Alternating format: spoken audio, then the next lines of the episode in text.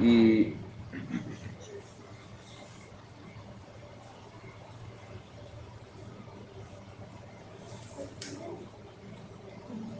estábamos viendo sobre la obra del Espíritu Santo en el Antiguo Testamento.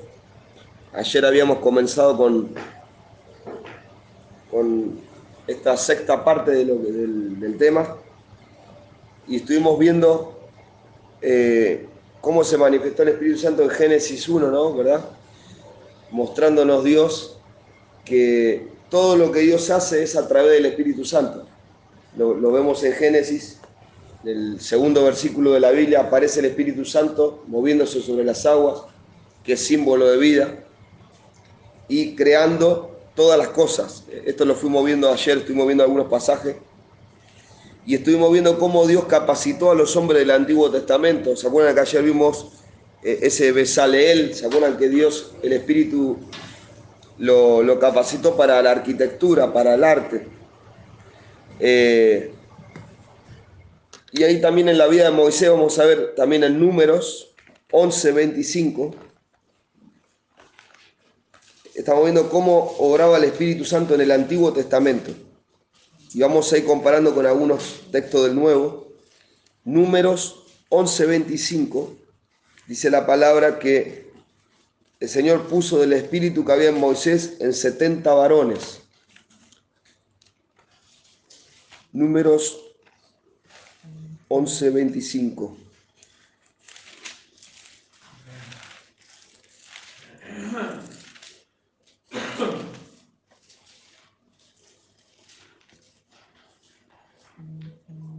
Si alguien quiere, Entonces Jehová descendió en la nube y le habló, y tomó del espíritu que estaba en él, y lo puso en los, en los setenta varones ancianos, y cuando pasó sobre ellos profetizaron y no cesaron. se da cuenta acá, dice que Dios tomó el espíritu que estaba en él, en Moisés, y lo puso en los 70 varones ancianos.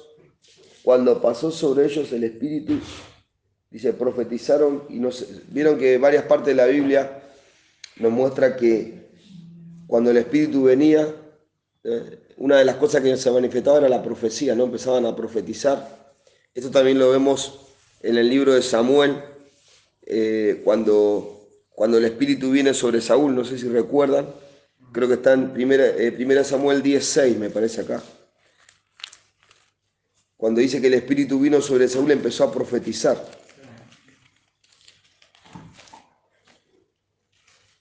Primera de Samuel 16. Entonces el Espíritu de Jehová vendrá sobre ti con poder y profetizarás con ellos y serás mudado en otro año. en el... No, perdón, yo dije más, dije 10.10, perdón. Está bien, 10.6 y 10.10. Y Cuando llegaron allá al collado, he aquí que la compañía de profetas que venía a encontrarse con él, y el Espíritu de Dios vino sobre él con poder Aquí vemos eh, a Saúl ¿no? Eh, profetizando. Eh, entonces acá vemos cómo el Espíritu de Dios que estaba sobre Moisés viene sobre estos 70 varones para el servicio. Ayer vimos también qué importante es para servir al Señor estar lleno del Espíritu Santo. Lo vimos ayer y leímos, ¿se acuerdan? Hechos 6, cuando eligieron los siete diáconos, uno de los requisitos era varones llenos del Espíritu Santo. Eh, siete varones, eh, el número siete en la Biblia representa la perfección, y esto también lo vimos ayer, que la Biblia habla en Isaías, creo que en Isaías 11, los siete espíritus de Dios, que es el Espíritu Santo, ¿verdad? Es la plenitud del Espíritu Santo, espíritu de sabiduría, de inteligencia. Eh, entonces vemos acá el Espíritu eh, en la vida de Moisés y sobre estos 70 varones, ¿se acuerdan que Jesús también tuvo 70 discípulos? ¿Se acuerdan? O sea, to- todo en la Biblia tiene que ver con Cristo ¿no? y apunta hacia Cristo. Eh, también sobre la vida de Josué habíamos leído, no llegamos a leerlo, tuvimos que llegar hasta ahí, en números 27, del 12 al 23. Acá vemos cómo por la imposición de manos, y esta práctica del Antiguo Testamento después se practica en el Nuevo Testamento, ahora lo vamos a ver. Por la imposición de manos, Moisés le delegó la autoridad a Josué. Esto lo podemos encontrar en números 27, del 12 al 23.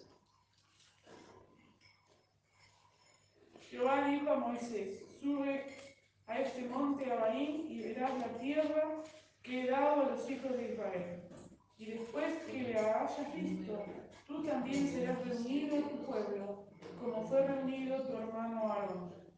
Pues fuisteis rebeldes a mi mandato en el desierto de Sin, en la rencilla de la congregación, no santificándome en las aguas a ojos de ellos. Estas son las aguas de la rencilla de Cádiz en el desierto de Sin. Entonces respondió Moisés a Jehová diciendo, ponga Jehová Dios de los espíritus de toda carne un varón sobre la congregación, que salga delante de ellos y que entre delante de ellos, que los saque y los introduzca, para que la congregación de Jehová no sea como ovejas sin pastor.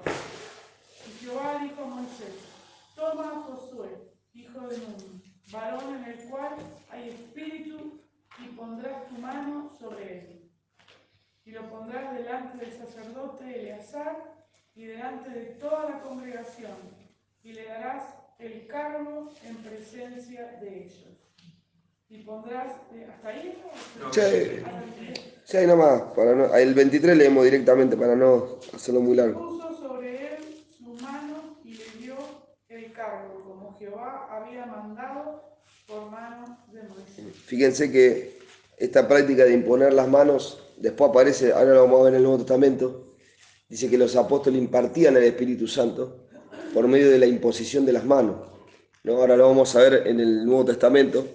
Pero fíjense qué interesante, hermano, porque eh, la Biblia nos muestra que el que pastoreó a Israel fue el Espíritu Santo, a través de Moisés y luego de Josué. Esto lo encontramos en Isaías 63:10, donde dice la Biblia que el pastor de Israel era el Espíritu Santo. Vamos a verlo aquí, Isaías 63:10. Eh, Fue el Espíritu Santo el que los sustentó y el que los pastoreó. ¿Mm? Vamos a leer Isaías 63, 10 al 14. Dice, mas ellos fueron rebeldes y hicieron enojar a su Santo Espíritu, por lo cual se les volvió enemigo y él mismo peleó contra ellos.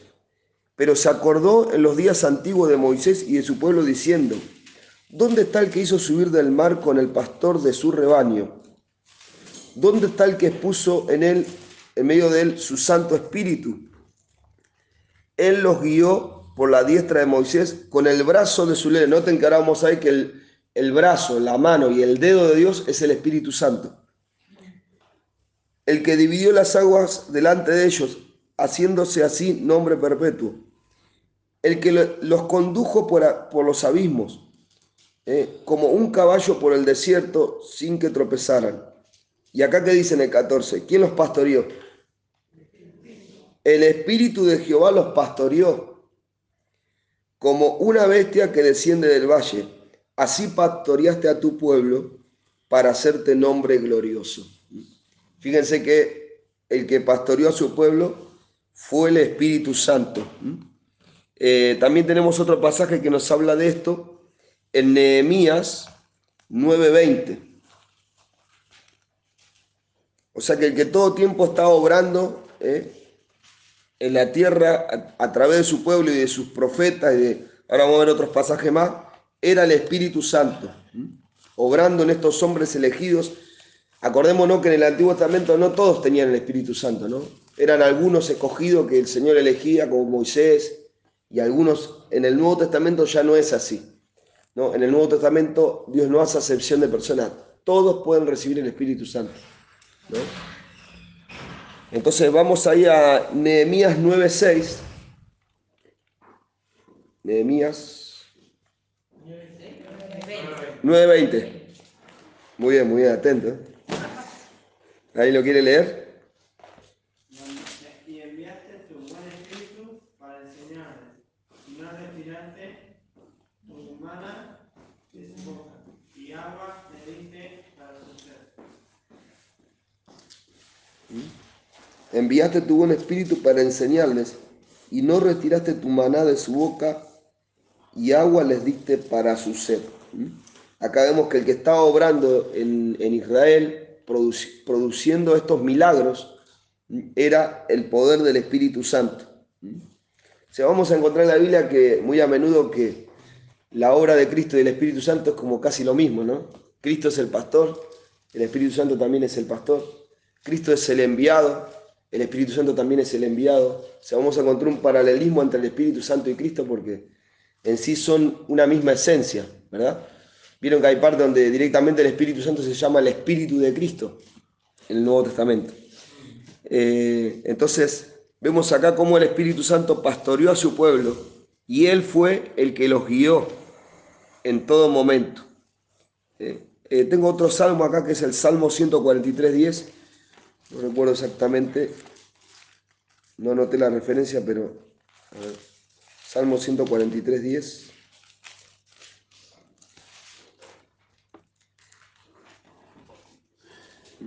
Nos habla de la guía del Espíritu Santo. Salmo 143, 10. Dice, Enséñame a hacer tu voluntad, porque tú eres. Tu buen espíritu me guíe a tierra de rectitud.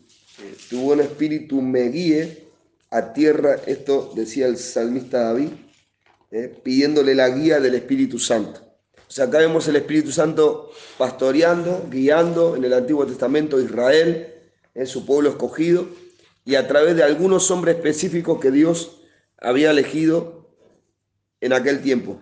Ahora volvamos a lo que mencionamos cuando Moisés impuso las manos. Yo anoté algunos versículos en el Nuevo Testamento como esta práctica que fue guiada por Dios, porque no es que lo inventó Moisés, sino que el Señor le dijo, ve y, po- y ponele las manos a Josué, ¿no?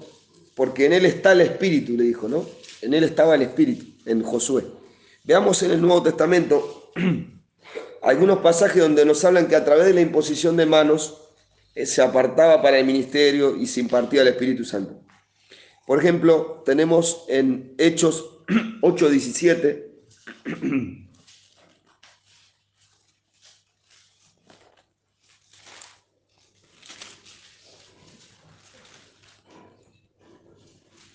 si alguien quiere leerlo. A ver. Entonces les imponían las manos y recibían el Espíritu Santo. ¿Se acuerdan cuando Felipe fue, predicó, hizo milagros, ¿verdad? Y, los bautizó, pero faltaba el bautismo del Espíritu Santo.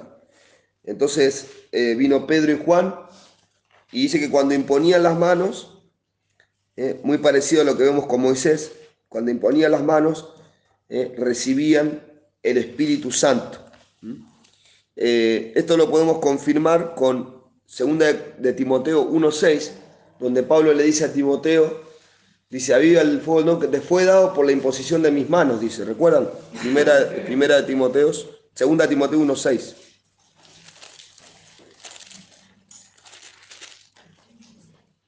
Buenas aguas. Ah, ahora se va. Segunda de Timoteo 1.6.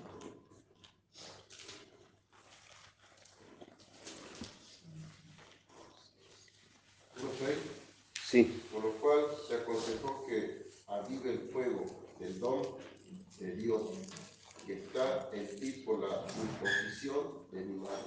¿eh? Pablo dice a Timoteo, acá vemos que Timoteo recibió el don del Espíritu Santo por la imposición de las manos de Pablo, ¿verdad? Vemos por medio de la imposición nuevamente. Eh, también lo encontramos en Hechos 13.3, cuando lo apartan a Pablo y Bernabé, también dice que le impusieron las manos. Hechos 13.3. Y fíjense que esto Dios se lo reveló a Moisés, ¿verdad? El Espíritu Santo. Hechos 13.3. Como muchas prácticas del Antiguo Testamento después se practican en el Nuevo. O sea, no todo caducó del Antiguo Testamento, no hay cosas que están vigentes, muchas cosas. Entonces, habiendo ayunado y orado, les impusieron las manos y los despidieron. Habiendo orado, dice que, ¿se acuerdan que el otro día lo leímos, no? Estaban ayunando y el Espíritu Santo dijo, apárteme a Bernabé y a Saulo para la obra que los he llamado. O sea, el Espíritu les dijo, yo los llamé para esto, ¿verdad? Les habló el Espíritu Santo. O sea, acá vemos, está hablando como Dios mismo, el Espíritu Santo. Entonces, habiendo orado, le impusieron las manos y los despidieron. Nuevamente vemos la imposición de manos. También eh, lo encontramos en Hechos 19.6, ¿se acuerdan con los discípulos de Juan? Que solamente conocían el bautismo de Juan. Y Pablo les habló del bautismo del Espíritu Santo. Dijo, nosotros no sabemos qué es bueno, venga, le dijo. Los impuso las manos y recibieron el Espíritu Santo. Eh, Hechos 19.6. Y habiéndoles impuesto a Pablo las manos, vino sobre ellos el Espíritu Santo y hablaban en lengua y profetizaban. Fíjese, muy parecido a lo que pasó con Moisés eh, y, con, Saúl, ¿no? Cuando venía el Espíritu Santo, profetizaban. También lo vemos eh, en Hechos 10, cuando Pedro va a la casa de Cornelio, que estaba predicando, ¿se acuerdan? Y Cayó el Espíritu Santo y todo dice que hablaban en lengua y profetizaban también. Vemos como manifestaciones, parte de esas manifestaciones del Espíritu Santo. Eh, también aquí anoté eh, Primera Timoteo 5:22. Bueno, este pasaje que habla más bien del apartamiento para el ministerio, donde dice, no imponga las manos con ligereza, ¿se acuerdan que eh, Primera de Timoteo 5:22? A ver, o le erré. Me parece que le erré. No, está bien. No impongas con ligereza las manos a ninguno, ni participes en pecados ajenos. Escudo. Eh, si ustedes leen el contexto, está hablando del apartamiento de los obreros.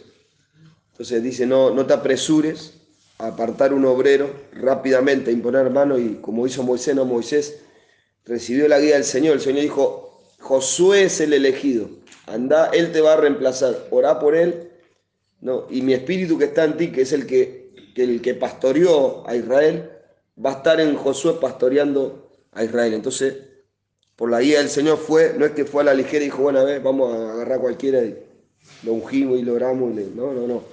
El- la guía del Espíritu Santo es imprescindible. Pedir la guía del Señor antes de levantar un obrero, ¿no? Para no cometer el error de que no sea una persona que realmente el Señor la, escogió, ¿verdad? Porque a lo mejor podemos escoger un obrero que no está aprobado. ¿no? Eh, eh, Vieron como le- leímos eh, el día de ayer, los obreros había requisitos, ¿verdad? Los diáconos dice que eran, tenían que ser llen- de buen testimonio primero, ¿no? Lleno del Espíritu Santo y de sabiduría, dice, ¿no? Entonces aquí vemos tres requisitos para los obreros, ¿no? De buen testimonio, ¿eh? lleno del Espíritu, y las tres cosas son imprescindibles, ¿verdad? Para, para el servicio del Señor. Eh, bueno, entonces ahí estamos viendo cómo el Espíritu obraba en la vida de Moisés y de, y de Israel. Y también vimos parte de los jueces, ¿se acuerdan? Aquí anoté algunos de los jueces en la Biblia que estaban, que el Espíritu venía sobre ellos para que guíen a Israel. Eh, Gedeón, por ejemplo, jueces 6.34. Creo que este lo habíamos mencionado, que dice que el Espíritu vino sobre él y tocó el shofar. Ahora vamos a ver otros versículos donde, donde el Espíritu obraba a través de la música también. Y esto es algo que también lo vemos en el Nuevo Testamento. De hecho, cuando leemos Apocalipsis, los 24 ancianos, que son de toda tribu, lengua, pueblo y nación, o sea, son gentiles, eh, tienen arpas en sus manos y cantan un cántico nuevo, ¿no? Al que está en el trono, al cordero, ¿no? O sea, vemos que la iglesia expresa su gratitud a través del cántico, A través de la música, a través de los cánticos, nosotros expresamos nuestra gratitud e invocamos la presencia de Dios. Fíjense que Gedeón, cuando el Espíritu vino sobre él, tocó la trompeta, el cuerno, el shofar. Eh, dice jueces 6:34. Entonces el Espíritu de Jehová vino sobre Gedeón y cuando éste tocó el cuerno, eh, los aviseritas se reunieron con él. O sea, vino el Espíritu sobre él y tocó el cuerno. Qué importante. Voy a reiterar lo que dije ayer. Todos aquellos que están en, la parte de la música eh, tienen que estar llenos del Espíritu Santo. ¿no? buscar esa llenura para que, para que a través de la música ¿no? y del cántico el espíritu se mueva. Ahora vamos a ver otros pasajes. En el Antiguo Testamento ¿no? tenemos el caso de David y otros músicos que no eran conocidos, pero se mencionan en la Biblia que a través de la música el espíritu se manifestaba. Aquí vemos cómo en el Antiguo Testamento, ahora este punto lo vamos a tocar en un ratito. Eh, Gesté, también otro juez, nacido de una prostituta, eh, jueces 11.29. Este lo vimos ayer. Eh, dice, el Espíritu de Jehová vino sobre Jefté, ¿no? Bueno, y ahí eh, avanzó sobre los enemigos. Después cometió un pecado Jefté, porque en aquellos tiempos de los jueces la ley estaba eh, olvidada, ¿verdad? Dice que cada uno hacía lo que quería. Y había mezclas del paganismo. O sea, había cosas de Dios y cosas del paganismo. Y Jefté agarró y dijo, bueno, Señor, gracias por la victoria. Ahora por esta victoria, el primero que aparezca lo voy a sacrificar, dijo. Y apareció la hija, ¿no? Y fue y la sacrificó. Entonces, bueno, esta práctica no era aprobada por Dios. Eso fue una cosa que él dijo, pero esto era una costumbre pagana. No, Dios, Dios no pedía el sacrificio humanos. Acuérdense que cuando Abraham quiso sacrificar a Isaac no se lo permitió Dios, ¿no? Fue una prueba, pero Dios no permitió que lo mate a Isaac. Entonces, esta- esto que hizo Jefté, lo aclaro por si después lo leen y dicen, porque pareciera como que fue algo de Dios, ¿no? Como diciendo, él hizo una promesa y dijo, bueno, el primero que aparezca lo sacrifico para Dios, dijo. Y, y- la que apareció fue su hija, ¿verdad? Y después la sacrificó. Pero esto no era algo aprobado por Dios, es- esto fue algo que hizo Jefté, porque en el tiempo, si ustedes leen, van a ver que el tiempo de los jueces fue un tiempo de oscuridad, un tiempo oscuro. Cuando leemos el libro de Samuel, que fue el último juez, dice, la palabra de Jehová escaseaba y no había visión, o sea, no había palabra de Dios, o sea, había ignorancia. Eh, bueno, sigamos. Eh, sigamos avanzando. Bueno, Sansón, que este eh, muy conocido, jueces 13, 24 y 25, dice, y la mujer dio a luz un hijo y le puso por nombre Sansón y el niño creció y Jehová lo bendijo. Y el espíritu de Jehová comenzó a manifestarse en él, en los campamentos de Dan entre Sora y Estaola. O sea, acá vemos, el espíritu venía sobre Sansón y recibía una fuerza que no era natural. ¿eh? Pero fíjense que eh, aquí vemos algo interesante, eh, que Sansón no, no usó el don para el servicio del pueblo, sino para su propio beneficio. Y esto pasa muchas veces dentro de la iglesia, ¿no? Personas que reciben el don del Espíritu Santo para profetizar, para hacer, para hacer milagros, lo que sea, y después comienzan a comerciar con ese don. Eh, en vez de usarlo para edificar la iglesia, lo usan para su propio beneficio. Y el don sigue obrando porque el don es irrevocable. O sea, a veces Dios da dones. Yo muchas veces lo he dicho, ¿no? Respaldo de Dios no significa aprobación de Dios. Señor, en tu nombre hicimos milagros, echamos demonios, profetizamos. ¿Y qué le va a decir el Señor? Apartados de mí, hacedores de maldad, yo no los conocí. La palabra conocer significa aprobar. No es que no los conocía, porque Jesús conoce a todos. Eh, él es omnisciente, Él sabe todo. Eh, no los conozco, yo no los apruebo. Entonces, claro, el hecho de que Dios te use con un don no significa que estás haciendo las cosas bien. ¿Mm? Sansón seguía usando el don y se acostaba con prostitutas y todavía tenía el don de hacer de... ¿No? ¿Se acuerdan? Arrancó las puertas y huyó. ¿eh? Eh, y se había acostado con una prostituta. ¿eh? Y, todavía el don estaba, vino y, y tomó las puertas, pero ¿qué estaba haciendo? Estaba usando el don no para lo que le fue encomendado, sino para su propio beneficio. En esta semana vamos a tocar el tema de los dones del Espíritu Santo, ya en el Nuevo Testamento, cómo el Espíritu obra en el Nuevo Testamento, y vamos a ver cómo los dones son para la edificación de la iglesia. Eh, no son para nuestro beneficio ni para enriquecernos a través de los dones, sino para edificar el cuerpo de Cristo. Amén. ¿Eh? Exactamente. Entonces es importante estos puntos que, que los sepamos y no nos confundamos, porque a veces pensamos que una persona que tiene un don necesariamente ¿no? Está haciendo, porque a veces nos confundimos, ¿cómo ese, si este está en pecado y tiene un don, ¿no? Y ora y hay milagros, y, ¿verdad? Hay, hay muchos casos de este, de este tiempo, ¿no? Mateo 107, 22 dice, Claro, muchos, eh, dice, bueno, el 21 dice, no todo el que me dice Señor entrará al reino de los cielos, sino el que hace la voluntad de mi Padre que está en los cielos. Muchos me dirán en aquel día, Señor, Señor, no profetizamos en tu nombre, en tu, en tu nombre echamos fuera demonios y en tu nombre hicimos muchos milagros. Entonces les declararé, nunca los conocí, apartados de mí. Hacían cosas.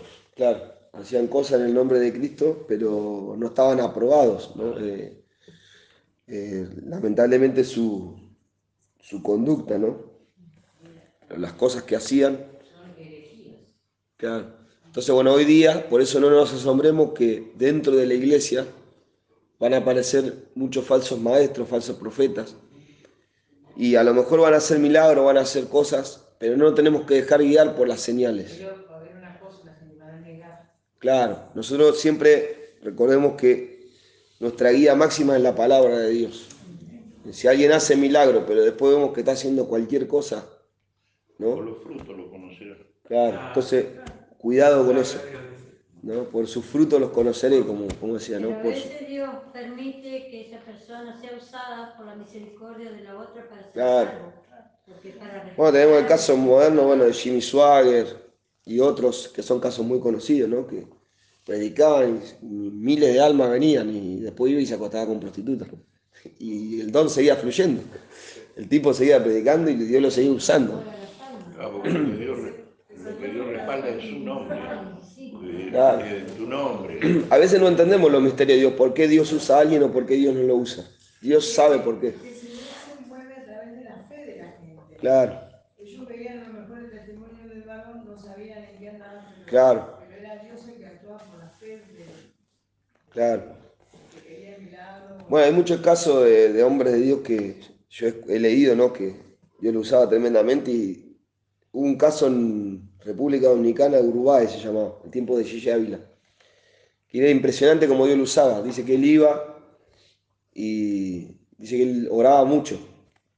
Y un día eh, empezó a predicar y dice que se empezaron a levantar los paralíticos, pasaba la gente por la calle y recibía el Espíritu Santo.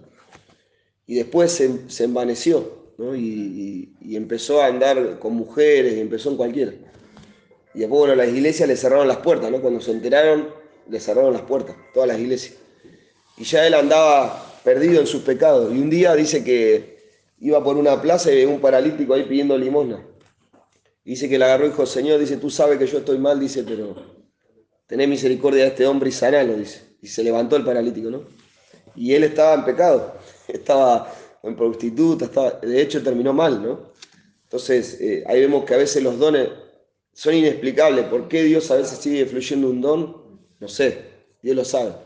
Pero no tenemos que pensar que porque hay un don necesariamente estamos bien.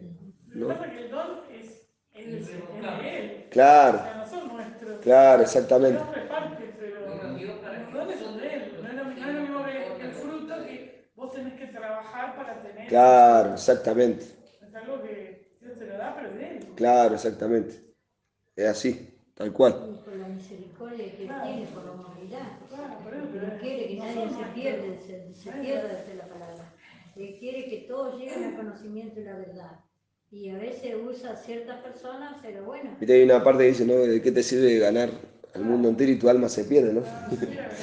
Dios te puede usar para ganar un montón y a lo mejor vos te perdiste. ¿no? Pero muchos dicen, bueno, lo está usando el, eh, Dios, pero capaz lo está usando el diablo, si el diablo también hace milagros. También, En este También. tiempo va a pasar eso. sí, también. Sí. Dice la misericordia, pero para eso dice, habla con el Señor. Para eso como que el Señor está hablando. ¿Con cuál de los dos?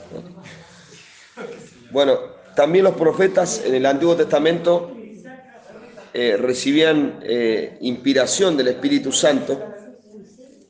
Eh, allí en 2 de Pedro 1.21 nos dice Pedro que los profetas hablaban por inspiración.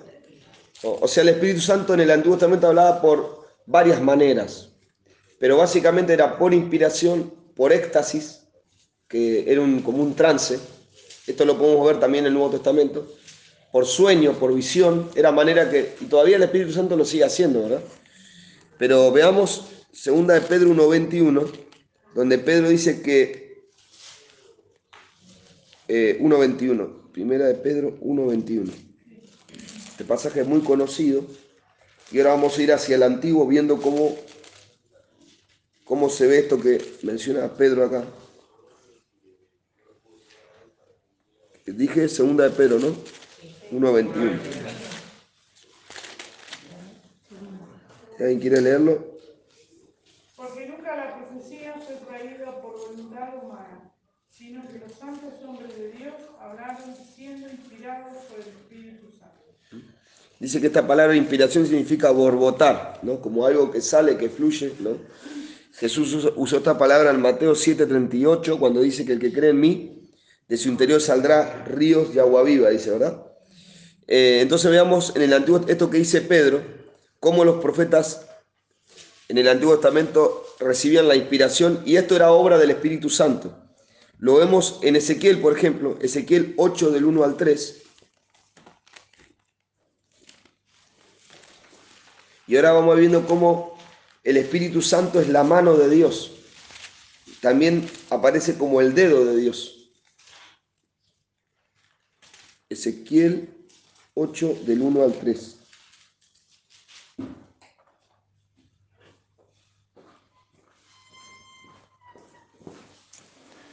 En el sexto año, en el mes sexto, a los cinco días del mes, aconteció que estaba sentado en mi casa y los ancianos de Judá sentados delante de, mí. De allí se posó sobre mí la mano de Jehová, el Señor. Y miré y aquí una figura que parecía de hombre, desde sus lomos para abajo fuego y desde sus lomos para arriba parecía resplandor. El aspecto de bronce refulgente. Y aquella figura extendió la mano y me tomó por por las guedejas de mi cabeza, y el Espíritu me alzó entre el cielo y la tierra, y me llevó en visiones de Dios a Jerusalén a la entrada de la puerta de adentro, que mira hacia el norte donde estaba la habitación de la imagen del celo, la que provoca a celos. Fíjense que dice que la mano de Jehová, el Señor, vino sobre él y después dice que el Espíritu lo alzó entre el cielo y la tierra. Esto se refiere a un éxtasis, ¿no? Quedó como en un, en un trance, ¿no? Donde el Espíritu, esto lo podemos ver también en Apocalipsis 1.10. Juan eh, experimentó algo similar. Y también en Hechos 22.17, donde Pablo dice que por un éxtasis también recibió visiones. Estas son formas que obraba el Espíritu Santo y también lo vemos en el Nuevo Testamento. Apocalipsis, ¿cuánto? 1.10. 1.10. 1.10. Amén.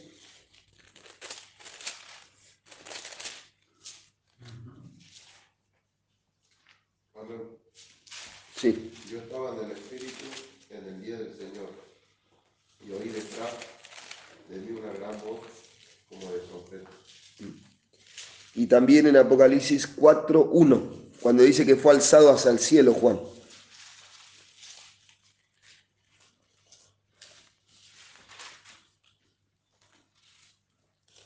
Eh, 4.1. 4.1 y 2. Después de esto miré, he aquí una puerta abierta en el cielo, y la primera voz que oí como de trompeta hablando conmigo dijo, sube acá, y yo te mostraré las cosas que sucederán después de esta. Dos.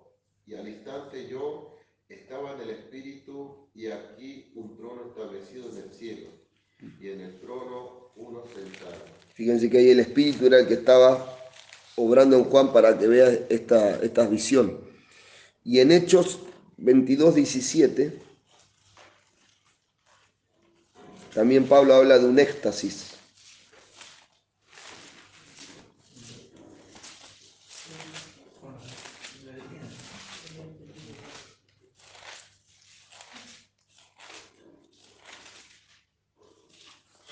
Saludamos a los hermanos que están ahí en línea. Visiones. Disculpen que no podemos ver ahí podemos ver. Eh, Hechos dijimos 22, 17, ¿no? Sí, me aconteció vuelto a Jerusalén, porque orando en el templo me sobrevino un éxtasis. Me sobrevino un éxtasis. Y ahí nuevamente eh, el Señor le habló a Pablo. Eh, hay unos pasajes lindos también que, hablando de esto, ahora vamos a volver en sí al tema, eh, donde habla, nos muestra cómo el Espíritu Santo, cómo Dios nos puede hablar. Y eso se encuentra en Job 33, 14 y 16, donde dice que Dios habla por medio del sueño. Job 33, 14 al 16. Ahora después si llegamos vamos a tocar ese tema también.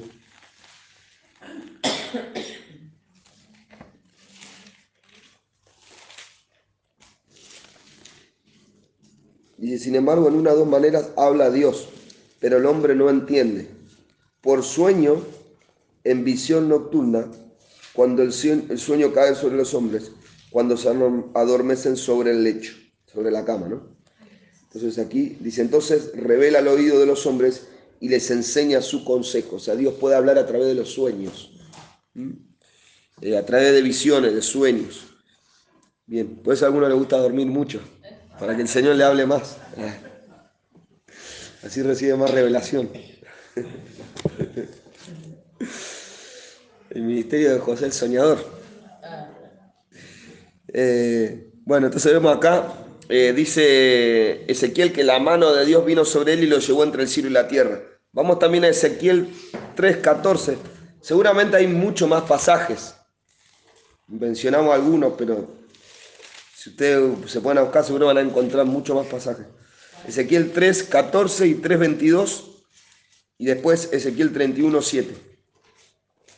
Van a ver cómo todo el tiempo habla de la mano de Dios, que es el Espíritu Santo. Ezequiel 3, 14. Me levantó pues de mi espíritu. Pero la mano de Jehová era fuerte sobre mí. ¿Mm? ¿Se dan cuenta? Eh, me levantó, dice pues, el espíritu y me tomó. Noten algo que cuando Dios creó a Adán, dice que lo tomó y lo puso en el, en el huerto del Edén. No sé si lo han leído. ¿no? Dice, tomó Dios a Adán. O sea, esto es, la mano de Dios lo tomó, que es el Espíritu Santo. O sea, el Espíritu Santo lo llevó, a Adán lo llevó a ese lugar. Esto también lo podemos ver en Cristo. ¿No? El Espíritu lo llevó al desierto, ¿se acuerdan? Lo tomó y lo llevó al desierto. Eh, podemos ver esa, esa, esa comparación. Eh, El Espíritu dice, vino y me tomó y fui en amargura e indignación. También eh, en el 3.22, si quieren leerlo,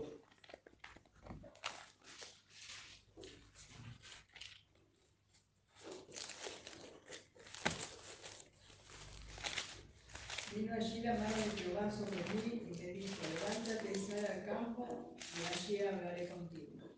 ¿m? y allí hablaré contigo. El que yo le mencioné era Génesis 2.15. Dice, tomó pues Jehová Dios al hombre y lo puso en el huerto para que lo labrara y lo guardase. ¿Quién era el que se paseaba en el huerto? El Espíritu Santo. ¿eh? La voz de Jehová que hablaba. Eh, bien. Eh, ¿cómo, Ezequiel 3.22 dijimos, ¿no? Eh, nuevamente dice que la mano de Dios vino sobre él. Eh, Ezequiel 37.1, este pasaje tan conocido del Valle de los Huesos Secos, que habla de la futura restauración de Israel. Ezequiel 37.1. La mano de Jehová vino sobre mí. Y fíjense, seguido de esto dice, y me llevó en el espíritu de Jehová. O sea, ¿qué es la mano de Jehová? Es el espíritu de Dios. Es el espíritu de Dios. También el Espíritu Santo aparece como el dedo de Dios. Vamos a verlo en la Biblia. El dedo de Dios, la mano de Dios o el brazo de Dios no es otra cosa sino el Espíritu Santo. Eh, los judíos ven al Espíritu Santo como una parte de Dios, como un brazo, como eh, Éxodo 8:19. Éxodo 8:19. ¿Se acuerdan? Dice que Faraón y los que estaban con él decían, esto no es otra cosa sino obra del dedo de Dios, decían. Cuando veían las plagas, ¿quién era el que estaba provocando las plagas? El dedo de Dios, el Espíritu Santo. Él era el que provocaba las plagas. ¿Mm? También hay otros pasajes que vamos a ver si llegamos a tiempo, donde dice que la mano de Dios peleaba contra los enemigos de Israel. O sea, el Espíritu Santo era el que provocaba todo esto. Eh, Éxodo. Éxodo 8, 19. Entonces los hechiceros dijeron a Faraón, dedo de Dios es este. Mas el corazón de Faraón se endureció y no los escuchó como Jehová lo había dicho. Ellos se dieron cuenta que era el dedo de Dios el que estaba trayendo estas plagas. ¿Mm? Eh, Éxodo 31, 18 dice que los diez mandamientos fueron escritos por el dedo de Dios. Ya vamos viendo quién fue el que escribió esos mandamientos, el Espíritu Santo. El fuego del Espíritu Santo marcó, y esto tiene un sentido en el Nuevo Testamento, porque ¿quién es el que marcó los mandamientos de Dios en nuestros corazones? El Espíritu Santo. Eh, En el, Antiguo Testamento los marcó sobre tablas de piedra, en el Nuevo Testamento sobre tablas de carne en nuestros corazones. Amén. Eh, Éxodo 31, 18. Algunos todavía tienen de piedra. ¿eh? Éramos. Viste que dice, cambiaré vuestros corazones de piedra y pondré corazones de carne, dice, ¿no? Eh, 18, Éxodo 31, 18. a 31, 18. Y dio a Moisés cuando acabó de hablar con él en el monte de Sinaí dos tablas del testimonio, tablas de piedra escritas con el dedo de Dios. ¿Quién escribió las tablas? El dedo de Dios, el Espíritu Santo. ¿Cómo sabemos que el dedo de Dios es el Espíritu Santo? Bueno, Jesús lo mencionó. Lucas 11:20, Jesús dijo que él echaba a los demonios por el dedo de Dios.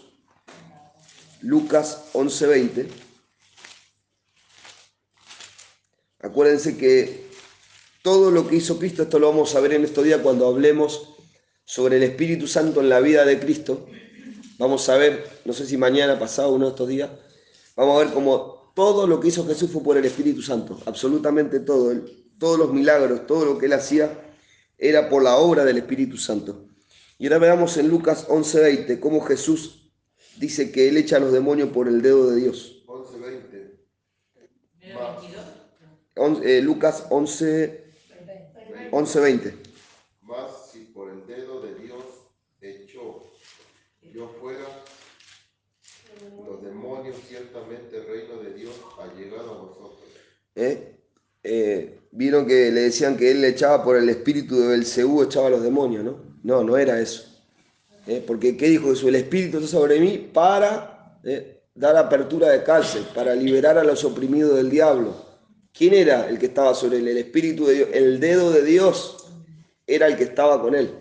¿Mm? Entonces es muy interesante esto que estamos viendo, hermanos, cómo el Espíritu Santo aparece en el Antiguo Testamento como el dedo de Dios, la mano de Dios o el brazo de Dios, obrando para hacer todo tipo de milagro y todo tipo de obra que vemos era obra del Espíritu Santo. Eh, ahí también anoté acá en Josué 4, 23 y 24, dice que la mano de Dios estaba contra los enemigos de Israel. Josué 4, 23 y 24. Dice la palabra, porque Jehová vuestro Dios secó las aguas del Jordán delante de vosotros hasta que habías pasado de, de manera que Jehová vuestro Dios lo había hecho en el mar rojo, el cual secó delante de nosotros hasta que pasamos, para que todos los pueblos de la tierra conozcan que la mano de Jehová eh, es poderosa para que temáis a Jehová vuestro Dios todos los días. Fíjense, la mano de Jehová es poderosa. Eh, El Espíritu Santo es poderoso. Ya en un momento vamos a ver que también la- el Espíritu Santo es como una paloma también, ¿no? Pero a la misma vez es poderoso. ¿Mm? Eh, otro pasaje ahí anota acá, 1 de Samuel 5, 6, este que le mencionaba, y 1 de Samuel 7, 13, 7:13, dice que la mano de Jehová estaba contra los enemigos de Israel. Primera de, de Samuel 5, 6 y 7, 13.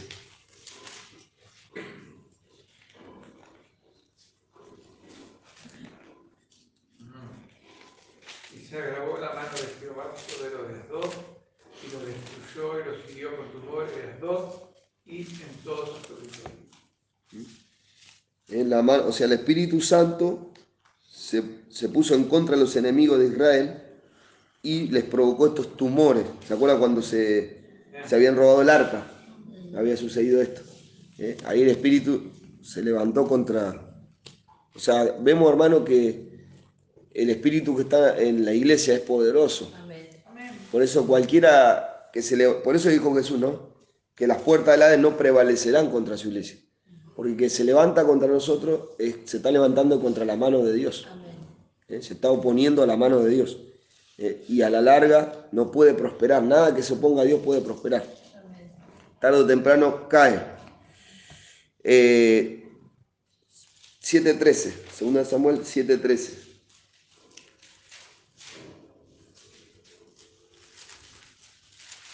Fíjese, ahí, dice que en los días de Samuel la mano de Jehová estuvo contra los filisteos.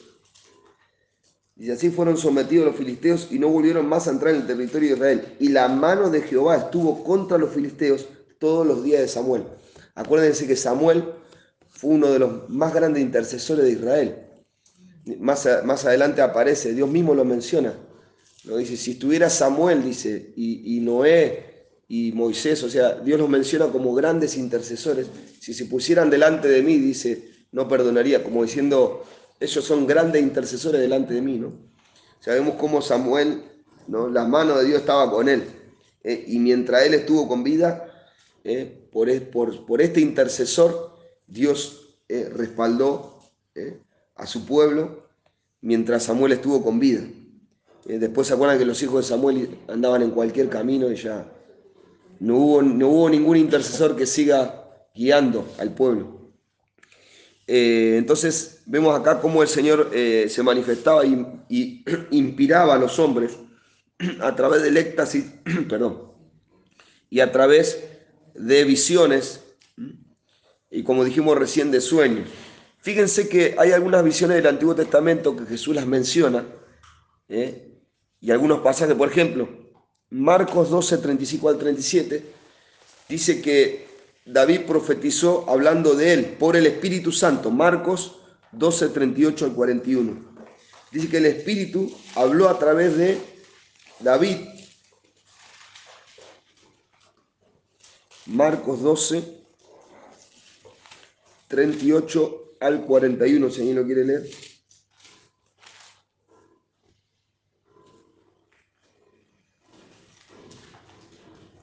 Y le decía en su doctrina, guardaos de los escribas que gustan de andar con largas ropas y aman las salutaciones en las plazas. No, perdón, perdón, me equivoqué yo. 35 al 37. 12, 35 al 37. El otro era Juan. Juan 12, 37. Enseñando Jesús en el templo decía, como dicen los escribas, que el Cristo es, ¿cómo, cómo dicen los escribas que Cristo, eh, que el Cristo es hijo de David? Porque el mismo David dijo por el Espíritu Santo, dijo el Señor a mi Señor, siéntate a mi diestra hasta que ponga a tus enemigos por estrado de tus pies. David mismo le llama Señor, ¿cómo pues es su hijo? Y gran multitud del pueblo le oía de buena gana. Acá, eh, acuérdense lo que mencionó recién, que los salmos eran a través de la música. Todos los salmos fueron escritos por inspiración musical. Eh, y acá vemos este salmo que dice que el Espíritu dijo por David, a través de David, habló el Espíritu Santo diciendo esta palabra. eh, dijo el Señor a mi Señor, acá habla de dos señores, ¿no? El Padre y el Hijo. Lo dijo el Señor a mi Señor. ¿eh? Es decir, lo- los profetas por ahí no sabían lo que estaban diciendo. Ellos hablaban porque el Espíritu los tomaba y hablaban. Y resulta que estaban hablando cosas, ¿no? Tenemos cantidad de profecías que hablan de Cristo, ¿no? En los salmos hay varias profecías eh, que hablan acerca de Cristo. Entonces acá vemos. Entonces vemos otro pasaje que ahora sí es eh, eh, Juan 12, 38 al 41 donde Jesús menciona una visión que tuvo Isaías. Acuérdense que las visiones eran producidas por el Espíritu Santo. Esta visión que menciona la Biblia acá es la visión de Isaías capítulo 6, que no lo vamos a leer porque no nos va el tiempo, pero eh, Juan 12, 35 al, eh, al 40, eh, perdón, Juan 12, 38 al 41. cuando, cuando Isaías vio al Señor sentado y sus faldas llenaban el templo. Fíjense, 38 al 41. Dice, para que se cumpliese la palabra del profeta Isaías que dijo, Señor, ¿quién ha creído a nuestro anuncio? ¿Y a quién se ha revelado el brazo del Señor? que es el brazo? Es el Espíritu Santo. Por esto no podían creer, porque también Isaías dijo, dijo Isaías, cegó los ojos de ellos y endureció su corazón para que no vean con los ojos y entiendan con el corazón y se convierta y yo los amo. Isaías dijo esto cuando vio su gloria y habló acerca de él, acerca de Cristo.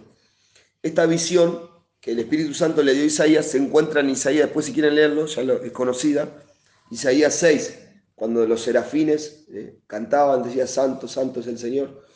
¿verdad? Y ahí vemos que Jehová era Cristo mismo el que estaba ahí, ¿no? y sus faldas, sus vestidos, su vestidura, su túnica, en otra versión dice, su túnica llenaba el templo.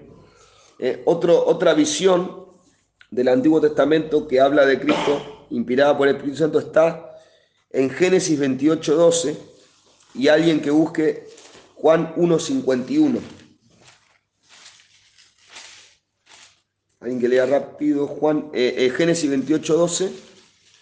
Y yo voy a leer en comparación Juan 1.51.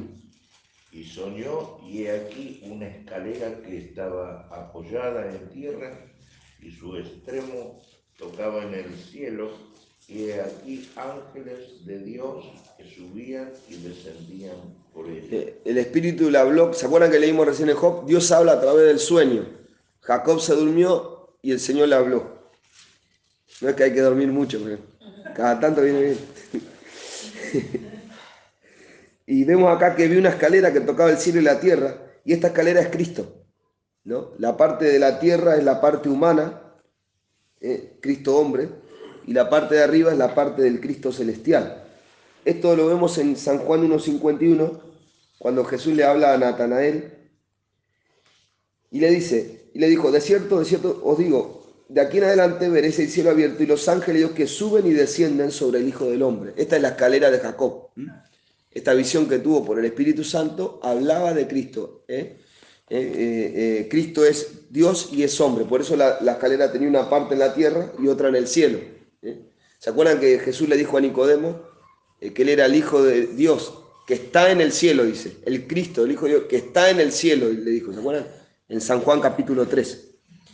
Eh, entonces es importante que, que, veamos estos puntos. A creo que no nos va el tiempo, ya vamos cerrando acá. Eh, vamos a ver un, algún, un pasaje más y ya vamos concluyendo con esto. Eh,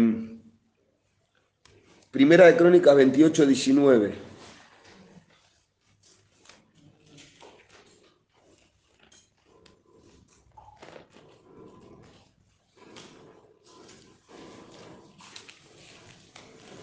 Llegamos hasta acá nomás, mañana seguiremos con la siguiente parte.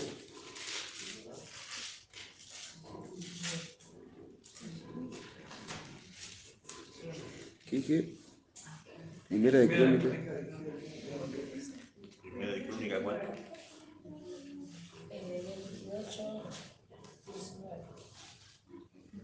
Todas estas cosas, dijo David, fueron trazadas por la mano de Jehová que me hizo entender todas las obras del diseño. Ahí está. Todas estas cosas, dijo David, me fueron trazadas por la mano de Jehová, dijo David. Se dan cuenta, la mano de Jehová era la que lo guiaba a David, que me hizo entender todas las obras del diseño. ¿Se acuerdan que también hablamos que Besaleel, el Espíritu le dio sabiduría e inteligencia para diseño y arquitectura? Eh, Y acá vemos que David también recibió el diseño de cómo tenía que hacer el templo. Después Salomón lo ejecutó. Pero bueno, vamos a llegar hasta aquí. Un tema bastante interesante. Eh, todavía nos queda. Así que mañana seguiremos con la siguiente parte. Saludamos a todos los hermanos, bendiciones. ¿eh? Compartan ahí las enseñanzas.